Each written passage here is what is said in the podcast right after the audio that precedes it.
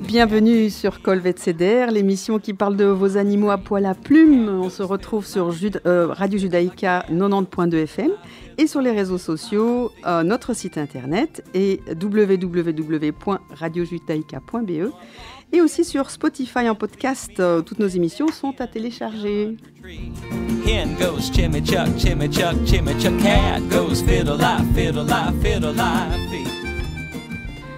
Bonjour à tous, euh, nous nous retrouvons Bonjour. pour cette deuxième saison, euh, nouvellement commencée aujourd'hui, avec grand plaisir et avec du changement. Du changement parce que euh, nous étions trois, euh, avec euh, David Crigier et aussi Rémi Bockner et moi-même. Et, Ariel euh, Cohen-Solal. voilà, oui, oui, oui, il faut, Pour que je, ceux faut- qui ne- il faut que je donne mon nom, bien sûr. Et donc, euh, et donc euh, nous, avons, euh, nous avons du changement parce que David euh, décroche un peu. Il est jeune papa, il a beaucoup de beaucoup Plusieurs fois. oui. Et euh, il nous a gentiment demandé de, de, de- de se présenter, enfin de participer sporadiquement et moins d'être dans euh, la, la, la, la fabrication de ces émissions euh, hebdomadaires. Et donc, on, est, on, est, on est avec Rémi et on espère pouvoir durant toute la saison nouvelle, inviter euh, des gens de notre profession. hein, nous sommes vétérinaires, euh, différemment, mais nous le sommes aussi toutes les deux. Et, euh, et Et on puis- est très heureuse de, de continuer avec vous et avec toi, Rémi, ce chemin sympathique. Oui, tu avais pensé à inviter des gens, pas seulement vétérinaires, hein? Tu avais pensé Oui. à, à- à tout un panel de gens qui touchent à notre profession et qui ont leur expertise dans leur domaine, mais Oui, qui ne on- sont pas forcément Oui. vétos. les sujets sont, sont, enfin, sont vastes et euh, on, on les abordera au fur, et- au fur, au fur et à mesure. Euh, on aura aussi la participation euh, de Valérie Ladat, qui était notre petite généraliste adorée, qui a toujours plein de bons conseils. Euh, pratiques et, euh, et, euh, et surtout très, oui, oui, très pragmatiques. euh. Et très communicative. oui, c'est ça. Elle, elle- elle- elle- communique ouf, oui. bien, beaucoup sur Facebook, et très douée dans son domaine de, de docteur généraliste. Exactement. Effectivement. Alors, euh, pour faire un récapitulatif euh, de ce qu'on avait vu l'année dernière, euh, parce qu'on aime bien la continuité, on aime bien aussi les nouveautés, mais, mais voilà, comme pour les gens qui abordent cette émission pour la première fois euh, de- depuis cette année, euh, on va rappeler qu'on a traité l'arrivée du chiot, l'arrivée du chaton, les lieux d'adoption et d'achat. Et d'achat. et comment, Ouais. comment être Ceux à éviter, ceux à recommander. Exactement. On a vu les maladies principales et les bobos des jeunes, des jeunes chiots une fois à la maison. On, a vu, on avait vu aussi avec, euh, son nom m'échappe, l'éducateur, le copain de, le copain de David. À toi non plus, voilà, on est deux. plus de Au nom. secours Tu nous excuseras. euh, je sais qu'il a un site qui s'appelle Kelev et comme Oui. ça, ça me, ça me, Il est promeneur aussi. entre autres, éducateur. Euh, S- Samy, non. Euh, bref. On, s'en rappellera pour la prochaine fois, j'aurais- j'aurais dû préparer. Il a fait toute une émission très sympa qu'on peut retrouver en podcast euh, sur, euh, sur Spotify et je vous encourage à aller l'écouter. Il était plein de, plein de bons conseils. On a aussi donné des conseils euh, pour le voyage puisqu'on s'approchait de l'été. On avait donné des conseils administratifs, des conseils médicaux, des conseils aussi sur euh, euh, comment éviter les coups de chaleur. Euh, Qu'est-ce qu'un coup de chaleur? Je me souviens. Hum, on avait aussi, oui, oui, protéger. Ah, plein de choses. On avait aussi un peu plus tôt, je suis peut-être en train de tout mélanger, mais on avait vu aussi les Ça maladies héréditaires du chien, du chat, et les maladies, les maladies congénitales, bien sûr.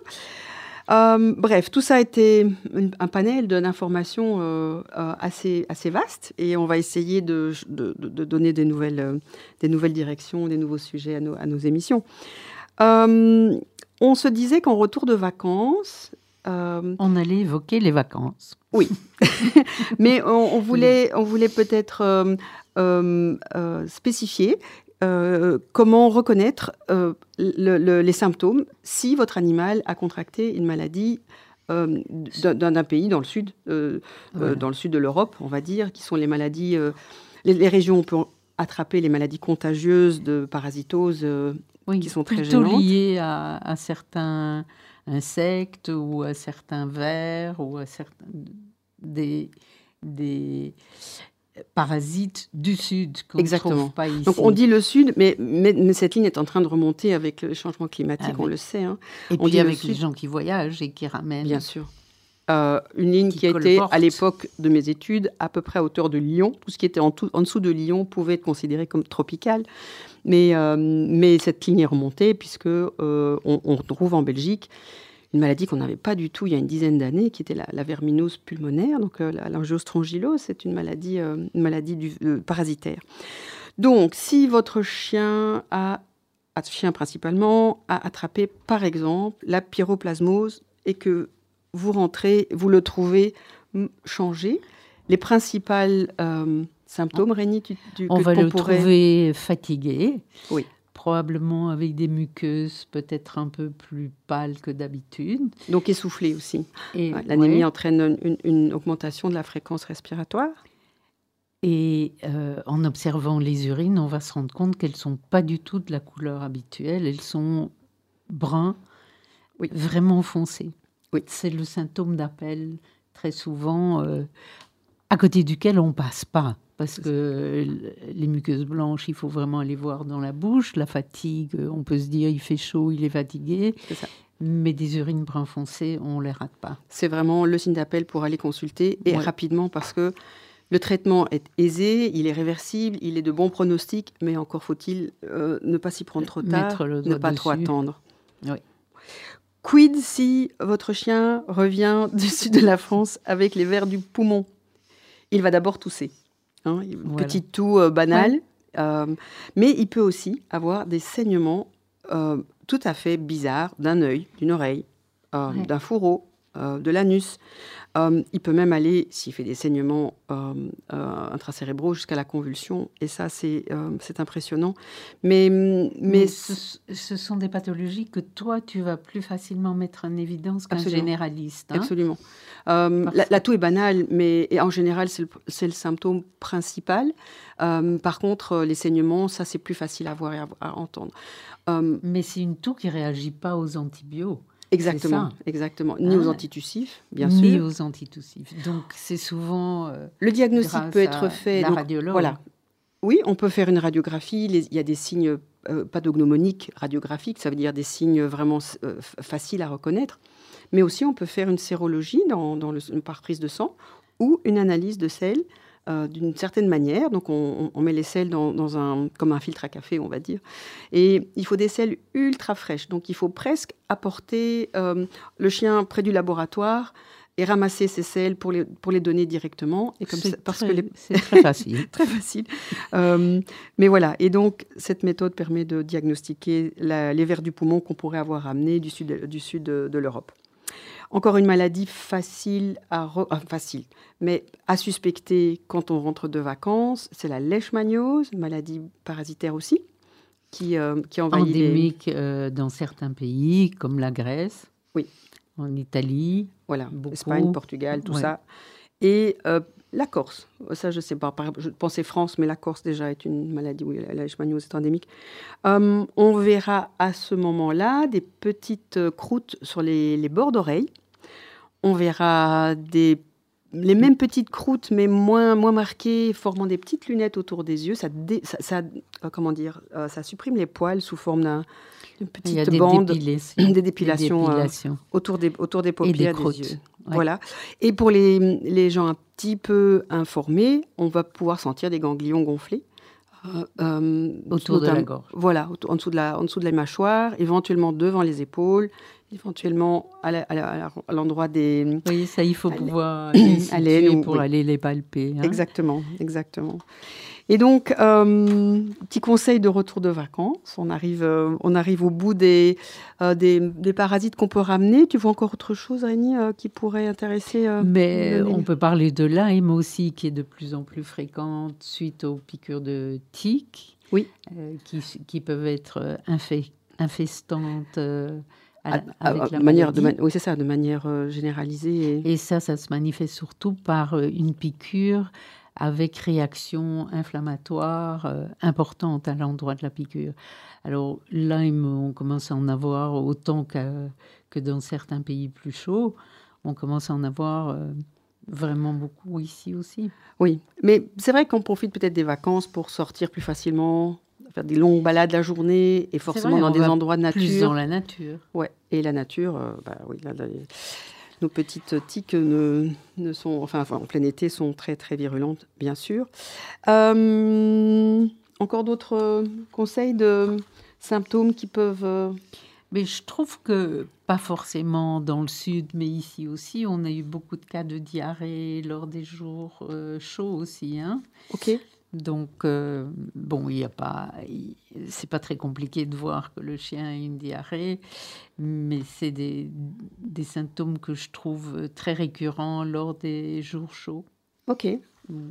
Euh, parce qu'il y a m- maldigestion, et parce qu'il y a. Je pense parce qu'il y a fermentation plus facile, et puisqu'il y a dysbactériose, et donc euh, plus facilement des ennuis des intestins. Cool. Bon, si vous avez euh, votre chien ou votre chat qui présente ces symptômes, euh, en gros, soyez vigilants, alerte, et euh, n'hésitez pas à consulter pour ne pas entraîner le symptôme dans des limites un petit peu, difficiles à, à réverser. Avant la coupure musicale, je voulais euh, peut-être informer notre, euh, notre, nos auditeurs euh, que nous allons essayer de euh, Ah. créer hein, euh, une, une forme interactive de notre émission. Vous savez que ces émissions sont enregistrées, qu'elles sont préparées à l'avance et qu'il n'est pas possible de nous joindre pendant l'émission. Mais on pensait que déposer des questions via une page Facebook, une- un, un- un- un profil Insta, Instagram pourrait vous permettre de, de, bah, de dialoguer avec nous et de poser des questions qui sont, euh, euh, qui sont euh, pertinentes, enfin qui vous semblent pertinentes. Ou, Oui.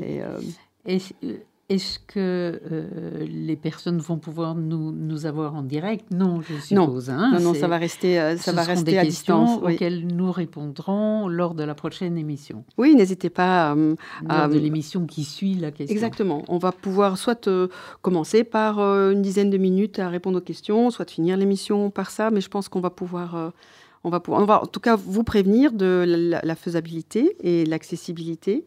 Et euh, surtout, alors, entre-temps, vous pouvez toujours jeter un œil sur, euh, sur la page euh, Facebook de Col Vetceder, parce que peut-être que ce sera déjà possible avant qu'on l'annonce. voilà, on va peut-être faire une petite pause musicale et on, vous, on vous retrouve juste après.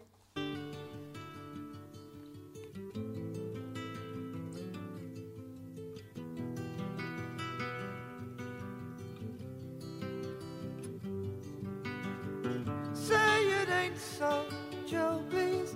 Say it ain't so. That's not what I wanna hear, Joe, and I got a right to know. Say it ain't so, Joe, please.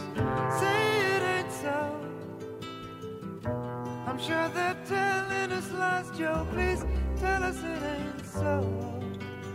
Told that our hero had played his trump card.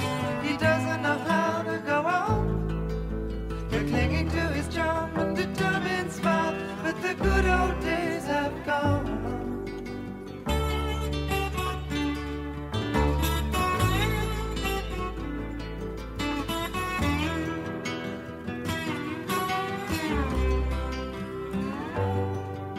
The image and the empire may be falling apart.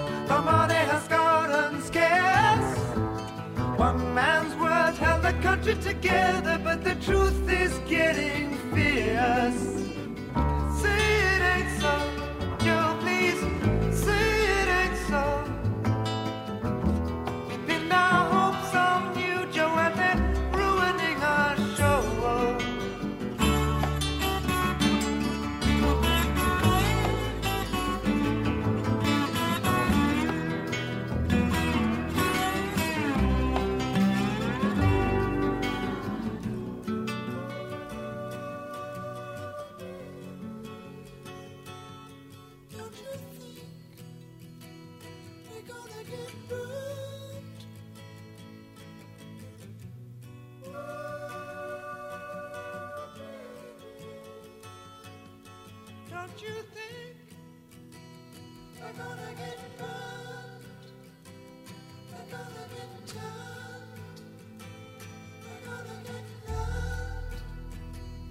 So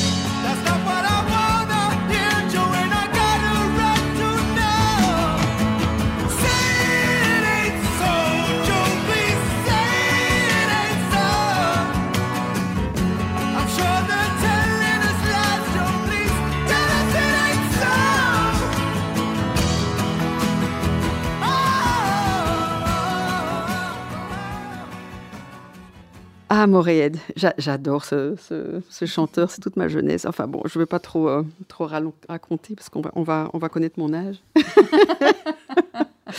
Euh, deuxième partie d'émission, on a parlé de l'éventualité de laisser nos questions, vos questions pardon, sur, euh, sur, un, sur un compte Facebook ou une page Instagram qui va être élaborée prochainement. On vous tiendra au courant. Mais du coup, on a déjà récolté des questions euh, de, pertinentes de personnes tout à fait en dehors du, monde vétérinaire. Et euh, finalement, on s'est dit pourquoi pas y répondre. Hein et donc, on a 7-8 questions avec lesquelles on va finir l'émission. On espère euh, y répondre de manière objective et efficace. et efficace. Et la première, Annie, je te la pose. elle, est, euh, elle, est, issue de. Bon, j'avoue que la source, c'est plutôt euh, des 20-25. 20-25 ans euh, qui sont intéressés par le, par le sujet des animaux avec une, une, connaissance très limitée, mais en même temps un certain intérêt pour pouvoir poser ces questions. première question. Est-il vrai que le chat a cette vie? Alors, d'où ça vient, cette légende du chat qui a cette vie Oui. Hein? Donc, euh, ça vient des croyances de l'Antiquité euh, égyptienne. Euh, mais aussi, ça vient, c'est lié au fait que les chats sont des acrobates et que souvent ils se sortent de situations très compliquées dont un chien ne se sortirait pas. Donc il a, il a, des capacités à rebondir dans tous les sens du terme. Hein. quand il se perd ou quand il tombe, hein. on parle du chat parachute qui, qui, fait vraiment avec ses pattes euh, qui élargissent euh, l'espace qu'il prend. Oui, la surface de contact avec l'air. Voilà. Oui, oui. Pour autant qu'il ait le temps de faire son demi-tour. Ouais, il fait un, tour sur son corps, euh, comme un tonneau. Et selon la hauteur, il a le temps ou pas de terminer ce tour et de retomber sur ses pattes. Mm. Sans, dégâts. Si c'est plus ou si c'est moins. Ouais, ça c'est sûr. ça, on, sûr. On, a tous vu des chats qui tombent euh, de terrasse. Hein. On parlait de terrasse entre nous tout à l'heure. Et les fractures sont quand même fréquentes. Oui, oui, oui. oui. Surtout les fractures de, de, la mâchoire inférieure. Il y a une symphyse qui, se, qui se fend euh, sur le, quand le sol est trop, arrive trop vite et, euh, et, parfois, les, parfois des pattes et parfois même les du, pattes sternum. Avant, les pattes arrière. Absolument. J'avais lu aussi que dans l'Égypte ancienne, les, les, la, réincarnation existait et qu'on disait que les chats qui avaient cette vie se réincarne six fois en chat et la septième en humain. D'où, d'où l'essai de vie. Est-ce que c'est une bonne chose de se réincarner finalement en humain Hmm. plutôt qu'en chat? On ne Hmm. peut pas leur poser la question. Bien sûr que non. Alors, merci pour la question. Euh, la personne se, se reconnaîtra. Je pose la deuxième question. Euh, est-il, est-il nécessaire de sortir son chien trois fois par jour? Alors ça, c'est une question euh, qui touche, en- enfin, qui, qui est clairement importante. hein. Je pense que quand on s'engage à avoir un chat ou un, pardon, un chien en appartement, on est obligé de sortir pour euh, lui faire faire ses besoins au moins trois fois par jour. Maintenant, est-ce que le chien doit se promener longuement trois fois par jour?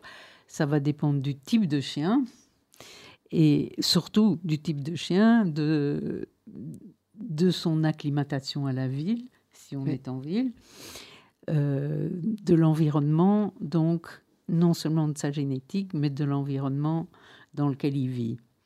Je pense que chaque chien aime être actif, même si on rencontre des gens qui disent mon chien n'aime pas sortir, mais en général, c'est vrai qu'ils sont, ils aiment, euh, comme je dis, lire le journal, c'est-à-dire renifler les crottes, euh, les murs, euh, les arbres, parce que ça- je pense que leurs endorphines viennent aussi à travers leur euh, système Olfactif, olfactif. c'est ça. C'est, d'ailleurs cette, cette, euh, cet effet de, de l'o- de l'odorat et de, de- de renifler les odeurs qui font qu'un chien n'a pas nécessairement besoin de changer de lieu de promenade. Il peut, il peut faire toujours le même petit tour. Il aura toujours une Mais satisfaction parce que chaque, fois, les- les- chaque jour, les odeurs changent. Et donc Et pour lui, son, son journal est publié tous les jours. exactement. Donc, euh, pas de problème à faire la même promenade et, qui ne doit pas forcément être hyper longue, mais je pense que euh, pour son bien-être, c'est bien de répéter l'histoire. Maintenant, si un chien a un jardin et que, comme on voit énormément de chiens aussi qui viennent des pays de l'Est et qui ont des problèmes comportementaux, qui ont des frayeurs génétiques, le jardin est, est un excellent endroit pour vivre sa vie de chien aussi, avec des odeurs. Bon, c'est très réduit en matière d'odeurs des congénères, mais c'est plein d'odeurs d'oiseaux euh, et, et autres euh, animaux Voilà. ou insectes. Donc, trois fois par jour, pas nécessairement, mais en tout cas, euh, hygiénique, oui, et, euh, et euh, euh, travailler l'odorat, travailler le- l'équilibre aussi, la stabilité mentale. Je trouve, je trouve que le chien est plus calme quand il a fait son petit tour. Mais voilà, il a besoin de son Ouais. activité et je pense que ça fait partie de son hygiène. Alors j'ai dit, hein, comme il y a des chiens qu'il est très difficile de sortir, mais Alors, j'ai l'expérience de problème. ma chienne qui s'appelle Matza, qui, je suis souvent assise à mon bureau parce que je travaille beaucoup. Elle vient chercher la promenade en disant Eh oh, stop, maintenant il est temps de me promener. Soulève mon coude qui est appuyé sur la table pour, ta- pour taper sur l'ordi. Et, et je, et je ne peux plus travailler. Elle est, elle est, elle est insupportable. C'est l'heure de la promenade. Donc, euh, je, je le fais malgré moi, mais je le fais pour lui faire plaisir. Je passe un petit coucou à Matza. Ouaf, ouaf, ouaf. Alors, troisième question, Rémi. On a encore le temps, oui, chouette. Euh, tous les grands chiens sont-ils méchants? Sûrement pas. On est C'est d'accord. vraiment euh, n'importe quoi. Ouais, non, On va non. dire grand chien, grande plaie, donc plus grave, mais, mais, mais petit chien, peut-être tout aussi méchant qu'un grand chien. Mais ceci dit, Tu, tu parles de méchanceté entre chiens. Entre chiens ou, euh, ou agressivité euh, euh, dirigée vers l'homme, parfois, il y a des chiens, des chiens qui sont... Mais probablement, probablement avec, un, avec un déséquilibre quelque part qui font que Oui, l'humain pense- devient une source de stress. Oui, je trouve que en pratique, sur toutes mes années de pratique, j'ai pas été mordue souvent. Mhm. Alors c'est vrai qu'il y a certaines races euh, euh, qui réitèrent la morsure chez moi, et, et- mais, mais c'est quand même excessivement rare. Hein, euh, on, voit, on voit tellement de chiens bienveillants. euh, est amoureux de l'espèce humaine, qu'il soit grand ou petit. Mm. Mais je, je trouve qu'en moyenne, le grand chien sera plus facilement manipulable que le petit en tant que Oui. vétérinaire. hein. on, on a tous euh, cette expérience-là. Maintenant, entre chiens, ça c'est tout un... on, on fera venir une comportementaliste pour parler de, De des rapports entre mâles, euh, castrés, pas castrés, et, et comment l'agressivité euh, se manifeste et comment réagir face à l'agressivité dans l'espèce. Ça, c'est un tout autre euh, sujet, je C'est pense. oui. Et alors, euh, vi- évidemment, les classifications euh, ou les préjugés de certaines races euh, Oui. qu'il faut surtout pas euh, adopter parce que parce qu'en fait, un chien a, le- a le caractère qu'on qui, qui, qui émane de son éducation, de son, ex- de son histoire, de, de oui, son... mais aussi de sa génétique. et de sa génétique, sans, Hein, sans aucun C'est doute. vrai qu'aujourd'hui, on a beaucoup de chiens qui viennent de refuges du monde entier. hein. Mhm. Il y a des chiens qui viennent du Maroc, euh, des pays de l'Est, d'Espagne, etc.